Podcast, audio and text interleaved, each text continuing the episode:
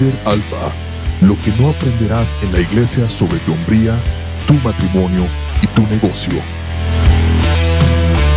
¿Qué tal, Alfas? Qué bueno que nos estás escuchando nuevamente. Bienvenidos a un nuevo episodio de Líder Alfa, donde vamos a hablar de cosas que no vas a aprender en la iglesia sobre tu hombría, tu matrimonio y tu negocio. Y si no te has, has tenido la oportunidad de inscribirte, inscríbete donde estás ah, oyendo este episodio para que se notifique cuando estamos sacando un episodio nuevo. Estamos sacando uno nuevo cada semana. Cada viernes estará apareciendo en tu, en donde lo estás escuchando. Estamos en Apple Podcasts, en Spotify, en, en Google, en iHeartRadio, en muchos lugares está este podcast. Y pues una vez más, gracias por, por estar escuchando. Y el día de hoy, el día de hoy te quiero ah, animar con esto. La única competencia eres tú. La única competencia eres tú. Puedes decir con seguridad y honestidad que estás viviendo tu máximo potencial o nada más estás existiendo. Mucha gente solo está pasando su día uh, sin hacer nada significativo. No pasa absolutamente nada nuevo. Hoy en día es muy popular estar depresivo. Incluso si dices que estás en depresión, hasta se te aplaude. Ahora, no soy médico y no quiero simplificar cuando alguien está pasando por, por la depresión. Entiendo que también es una, sí es algo, uh, un problema mental que mucha gente está pasando, pero muchos, muchos hombres que están pasando por esto, creo que en su mayoría, aunque la tecnología es buena, a muchos los está aislando. Están en su casa, no hacen nada, se la pasan en el teléfono, están viendo pornografía, están uh, nada más viendo películas, jugando juegos. Pues cómo no, no estamos logrando nada no conviven con nadie más que con su familia, llegan a la oficina, lo único que quieren es ver su celular y en cualquier momento eso es lo único que les da la dopamina que necesitan para, para ellos sentirse ah, bien con ellos mismos. Están apurados por ver su celular en cualquier oportunidad, entonces no tienen, no tienen nada por qué luchar. Solamente están pues entretenidos. Tienen una vida vacía. No tienen relaciones con nadie. No tienen algo que los haga levantarse en la mañana, un, un, en inglés, un why, un por qué me tengo que levantar y ir a luchar en las mañanas. Eso lo necesitamos como hombres. Yo te aseguro que si tienes algo por qué luchar cada día, si estás luchando por cumplir tu sueño de tener un negocio, de vencer la competencia, de ser mejor esposo, de ser mejor papá, de tener la mejor empresa en tu industria, no vas a tener ni tiempo de deprimirte. Porque vas a estar tan ocupado pensando, ¿cómo la voy a hacer? ¿Cómo lograr esto? Y, tú y vas a estar motivado constantemente. Entonces, hazte las siguientes preguntas. ¿Estoy dando mi corazón, mi alma y mis fuerzas para lograr esto? ¿Estoy operando con las intenciones correctas?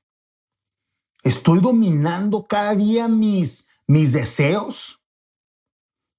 ¿O me están dominando a mí? ¿Estoy usando mis dones al máximo? ¿Estás trabajando realmente para convertirte en la mejor versión de ti mismo? Si no puedes contestar sí, sin dudarlo, entonces no tenemos a quién culpar más que a nosotros mismos. Parte de ser un líder alfa es que no apuntamos el dedo a nadie por nuestras broncas o por nuestros fracasos. No buscamos a quién culpar más que a nosotros mismos. ¿Estás gordo? Tu culpa. No te sabes controlar. Eres el primero en empezar a comer en una comida. El que sigue picando en la comida ya cuando todo el mundo terminó. te lo digo por experiencia. Ahí andas en la noche buscando qué comer. ¿Perdiste dinero? Tu culpa. Te apresuraste a tomar decisiones sin buscar consejo, no calculaste bien, no hiciste presupuesto, te saliste del presupuesto, presupuesto, etc. ¿Tu gente no quiere trabajar? ¿Tienes malos empleados? tu culpa. No te comunicaste bien, no tienes procesos, No has invertido en, tiempo con ellos. Esperas que todos adivinen tus pensamientos y no te comunicas. O si te comunicas, pero te comunicas mal. No le diste seguimiento. ¿Tu esposa no se quiere acostar contigo? Tu culpa. ¿Cuándo fue la última vez que le dijiste te amo? ¿Cuándo fue la última vez que la llevaste a cenar? ¿Que le llevaste flores? ¿Que te fuiste a, a tomar un café con ella? ¿Cuándo fue la última vez que la hiciste sentir hermosa? ¿Cuándo fue la última vez que la hiciste, que le compraste algo para que ella se sintiera bella? ¿Tus hijos no quieren pasar tiempo contigo? Cuando llegas en la casa eres un tronco. No haces nada. No le ayudas a tu esposa para nada. ¿Les has dicho te amo últimamente? ¿O nomás te la pasas reclamándoles lo que no están haciendo? Porque quisieras ver en ellos lo que tú estás viendo en ti lo que tú no estás viendo en ti, perdón. Salió mal un proyecto, tu culpa. Te faltó planeación. Pudiste planearlo mejor, pudiste comunicar mejor. Al final de cuentas es nosotros somos responsables, la única competencia de que no estés logrando lo que tú quieres lograr, eres tú mismo. Me ha tocado platicar con muchos hombres que tienen negocios y, y es típico escucharlos decir ah, cuando estamos hablando de los trabajadores, oh, es que la gente no quiere trabajar. Oh, es que esta generación es muy floja y es culpa de todos. no, no, no, es que ah, ya no son iguales. Yo siempre digo, oye, ¿cómo le está haciendo el Army? ¿Cómo le está haciendo el servicio militar? ¿Cómo le está haciendo Chick-fil-A? ¿Cómo le está haciendo Star Wars Airlines? ¿Cómo le está haciendo todas estas empresas que siguen contratando a la misma gente de la que tú te estás quejando? Es culpa de todos menos de ellos. La gente está mal. La gente tiene la culpa. Y se la pasan despidiendo gente porque dicen que, que son unos inútiles, que no sirven para nada. Pero yo hago esta pregunta, entonces, ¿por qué los contrataste? Tu culpa. O, hubo algo que realmente te llamó la atención. Entonces, ¿qué pasó? ¿Cómo fue que cambiaron ellos? ¿Cambiaron ellos o, o simple y sencillamente entraron a un lugar que no tenía procesos, que no hay visión, no, no, hay, uh, no revisan su trabajo, sin responsabilidades claras, sin papeles claros. Y el problema es que cuando te la pasas cambiando de gente, haces que uh, pues nunca vas a mejorar nada. Es como una eh, presidencia. Cada seis años hay una nueva administración y empieza otra vez de cero. Y cada vez que cambias de gente, empiezas otra vez de cero. Incluso conozco una organización que lleva más de 15 años estancados donde mismo. Por la misericordia de Dios, pues siguen vivos, siguen, siguen produciendo, pero ah, hay, hay un cambio personal constantemente. Se la pasan cambiando de gente, pero porque los líderes se la pasan echándole la culpa a la gente. En vez de mejorar ellos, en vez de mejorar sus procesos, en vez de, mejorar su comunicación, le echan la culpa que es la gente, no ellos. Pero cuando tú te responsabilizas, entonces quieres mejorar. Porque ya no estás apuntando a nadie, estás apuntándote a ti mismo y estás tratando de pensar, ok, ¿cómo mejoro esto? En vez de echar culpas, te preguntas, por ejemplo, bueno, ¿cómo le hago para que la gente quiera trabajar? En vez de decir, ah, es que la gente no quiere trabajar. Mejor hasta esta pregunta, ¿cómo le hago para que la gente sí quiera trabajar? ¿Cómo le hago para retener mejores ah, colaboradores? Cuando tú haces buenas preguntas, empiezas a tener mejores respuestas. Cuando tú haces declaraciones como esas, no, es que la gente no quiere trabajar. No, es que está pasando esto porque ah, hicieron esto mal le echas la culpa de tu vida a todo el mundo. No, es que mi esposa ah, no es buena esposa, es que mis hijos no son buenos hijos, es que le, echas la culpa a todo el mundo, pues nunca va a haber mejoras. Pero cuando tú dices, ¿cómo le hago para ser un mejor esposo? ¿Cómo le hago para ser un mejor jefe? ¿Cómo le hago para ser un mejor papá? Empiezas a tener mejores respuestas. Entonces, cuando tú haces declaraciones como esa, ¿no? De que la gente no quiere trabajar, lo único que vas a estar haciendo es estar buscando la evidencia que compruebe tu declaración. que compruebe que efectivamente la gente no quiere trabajar. Falta un día, ah, ya ves, es que la gente no quiere trabajar. Pero cuando tú te haces preguntas diferentes, entonces el panorama se empieza a abrir y empiezas a ver opciones y empiezas a, buscar maneras, mejores maneras de hacerlo.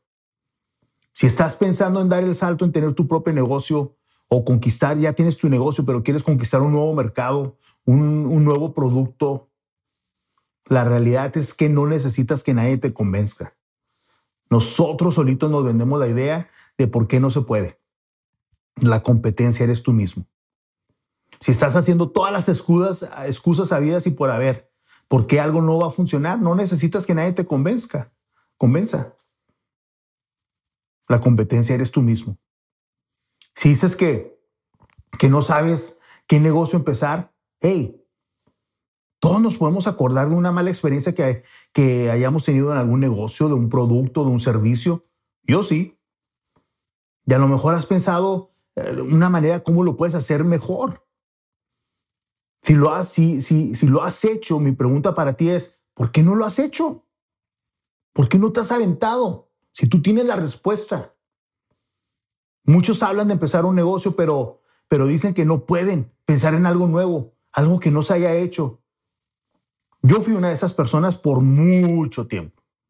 Por años me la pasaba hablando de cómo yo podía mejorar las cosas en mi trabajo. Iba a un negocio, no, es que no están haciendo esto, lo deberían de mejorar así. Me la pasaba dando ideas. Me la pasaba diciendo cómo se podía mejorar las empresas en las que yo trabajaba y en las que, en las que me molestaban cuando me daban un mal servicio. Y no fue un día, de veras, gracias a Dios, por nuestras esposas, que son nuestra ayuda idónea.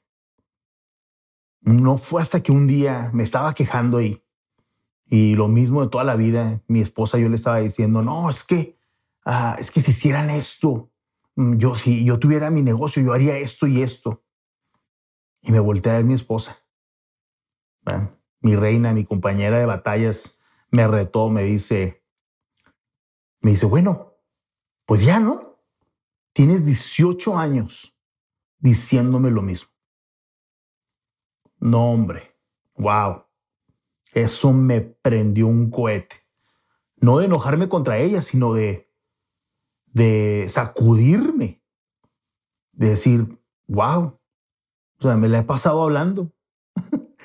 Pero 18 años me tomó darme cuenta para esto. No te tienes que tomar 18 años. Me di miedo, me di cuenta que eran mis miedos lo que me detenía.